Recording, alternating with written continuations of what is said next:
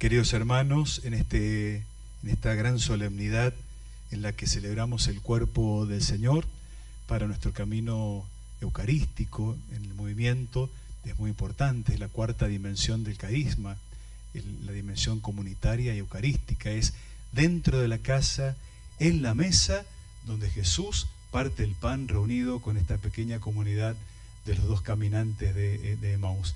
Y ese es el momento en que se abren los ojos y lo pueden reconocer vivo. Por eso es tan importante para nosotros también esta celebración de hoy. Nos sigue adentrando y profundizando en el misterio del carisma, especialmente en esta cuarta dimensión, donde quedan tan unidas la Eucaristía con la comunidad. Nuestras comunidades nacen también de la Eucaristía. Hoy la palabra del Señor nos regala el Evangelio de San Marcos en este ciclo B, Marcos capítulo 14, Fíjense cómo en la, palabra de Jesús, cuando va a instituir la Eucaristía y en la cena no aparece el cordero, va a aparecer el pan. Jesús va a identificarse con el pan. En el pan va a colocar, va a dejar todo el simbolismo y la realidad de su vida entregada. No se trata de una mera sustitución del sacrificio del cordero, se trata de una verdadera transformación del signo de la Pascua y el significado de la Pascua y el sentido de la Pascua. Jesús va a depositar en el pan todo el significado de lo que ha sido su vida pública y la, que será su vida resucitada acompañando a la iglesia. También así la sangre derramada, sangre de la alianza, que no, tanto tiene un sentido sacrificial, sino de comunión, de unidad, compartir el cáliz era permanecer unido al Señor que, nos que invitaba a su pueblo a compartir su suerte. Fíjense cómo, hermanos, en este contexto de la última cena, Jesús va a presentar la Eucaristía como vida en un contexto de muerte. Él se está preparando ya para entrar al huerto de Getsemaní después de la cena y luego ir al Calvario. En medio de ese contexto de muerte, va a dejarnos la vida a través de este sacramento de gracia y salvación. Y también Jesús, con una conciencia clara, va, digo que uno de ustedes me entregará, el que moja conmigo en el plato, que era esa costumbre hebrea de mojar el pan en la misma fuente. Detrás de este texto podemos ver el Salmo 40, el Salmo 40, 10, donde dice el salmista, incluso mi amigo, de, de quien yo me fiaba, el que compartía mi pan es el primero en traicionarme. Jesús también, a través de la escritura, va expresando lo que él siente, lo que él experimenta, hace suyo, hace suyas las palabras de este Salmo 40. En quien, en quien yo me fiaba, el que compartía mi pan, es el primero en traicionarme. Indudablemente, ¿qué podemos ver? Que Jesús se da cuenta con total conciencia de que es su última cena, su última fiesta. Y de hecho lo dice en el versículo 26, ya no beberé más del fruto de la vid. Tiene conciencia de su partida y de que su muerte va a ser una autodonación. No solo lo van a entregar, él libremente elige ser entregado.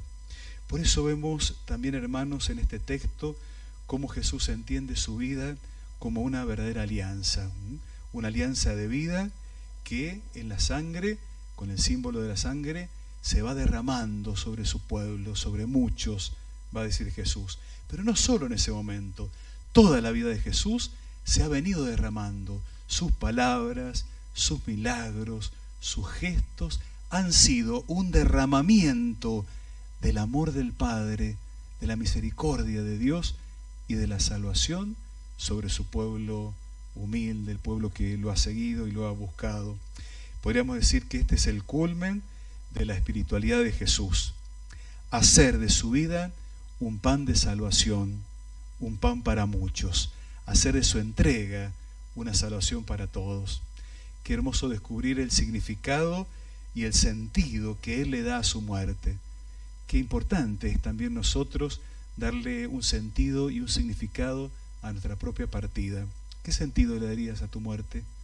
¿Qué significado vas a darle a tu partida, yo creo que, ese significado va a depender de cómo hemos vivido ahora, en el presente. Según haya sido tu vida hoy, sea tu vida hoy, será el significado que puedas atribuirle a tu partida y a tu muerte también. Y, también descubrimos en el texto el sentido profundo de la preparación del lugar para la cena. Jesús va a estar atento a todos los detalles, ha previsto todo, dónde va a ser, a quién le deben preguntar. Es una sala que está en el primer piso, con almohadones preparadas. Dispongan allí todo y preparen la Pascua. El Señor ha preparado ese lugar. Y esto nos hace recordar cómo también las familias del Éxodo preparaban el lugar, el lugar de la Pascua preparaban el cordero, preparaban las hierbas amargas, preparaban el panásimo, preparaban las oraciones, disponían la casa, los rituales, el cirio que debían que encender y que hasta el día de hoy encienden eh, los, los, hermanos judíos en el pesaje, en la mesa de la Pascua, en esa noche santa. Así como el pueblo preparaba la Pascua, especialmente en el Éxodo, Jesús también va a preparar su Pascua con su nueva familia con la comunidad, con la iglesia. Va a prepararnos el lugar para celebrar con nosotros la Eucaristía, para celebrarla siempre. Ese rito, el rito hebreo del pan partido, que Jesús hizo esos años mientras celebraba la Pascua con sus discípulos, en la última cena tuvo una particularidad. Unas palabras nuevas e impactantes sorprendieron a los apóstoles el rito era un rito hebreo del partir el pan como un signo de comunión en aquellos que compartían la misma mesa, que es algo muy fuerte en la cultura hebrea. Pero esas palabras en esa noche llenaron de un nuevo significado ese rito. Jesús dijo, este es mi cuerpo, esta es mi sangre. En esa noche Jesús nos dejó aquellas palabras que lo iban a hacer presente siempre entre nosotros y especialmente para, para el movimiento, esas palabras tan hermosas que han marcado nuestra espiritualidad.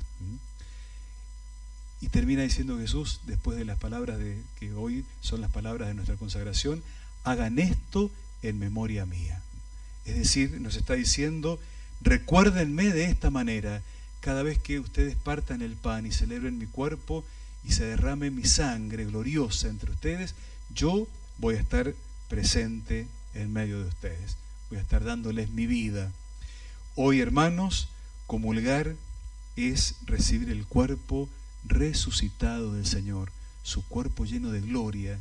Cada vez que comulgamos, recibimos su victoria, recibimos su poder, recibimos su gran entrega, su gran donación. Es un cuerpo que nos transforma, es una sangre gloriosa que nos hace entrar en su misma alianza. ¿Y en qué consistió su alianza? Una vida entregada por nosotros, por muchos. Cada vez que yo recibo su cuerpo, y en el cuerpo va también la sangre gloriosa, me comprometo a hacer de mi vida una alianza, a derramar mi vida por el otro, en el amor, en la entrega. Dice la, la teología que recibimos la gracia ex opere operato y la gracia ex opere operantis.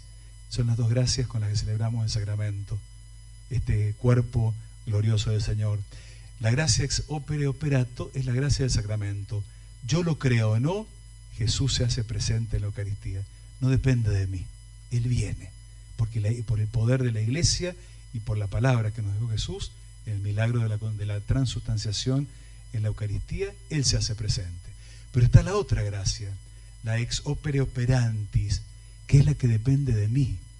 Es mi disposición interior. No es lo mismo recibir a Jesús con un corazón distraído, con un corazón frío. No es lo mismo prepararme para la Eucaristía, disponerme, que ir a, a recibirlo con un corazón tibio, distraído, olvidadizo. Esa es la gracia que depende de mí cuanto mejor yo preparo mi corazón para recibirlo, mayor es esta gracia ex opere operanti, como aquella mujer del Evangelio de Lucas que, con, tanta, con tanto detalle Lucas y Marcos describen la hemorroísa, tocó ese manto con tanta fe, tanta fe. ¿Quién me tocó? dijo Jesús. Él había sentido que había salido de él una fuerza por la fe de la mujer. Esa es la gracia ex opere. Cuando vos te acercás a recibir este cuerpo glorioso que, que va en tu amor, en tu fe, en tus deseos de recibir al Señor. Queridos hermanos, queridas hermanas, hoy celebramos el cuerpo del Señor. Te dejo dos, dos ideas para la oración que hoy me acompañaron. La primera es esta, la pregunta de Jesús, Marcos 14, 14.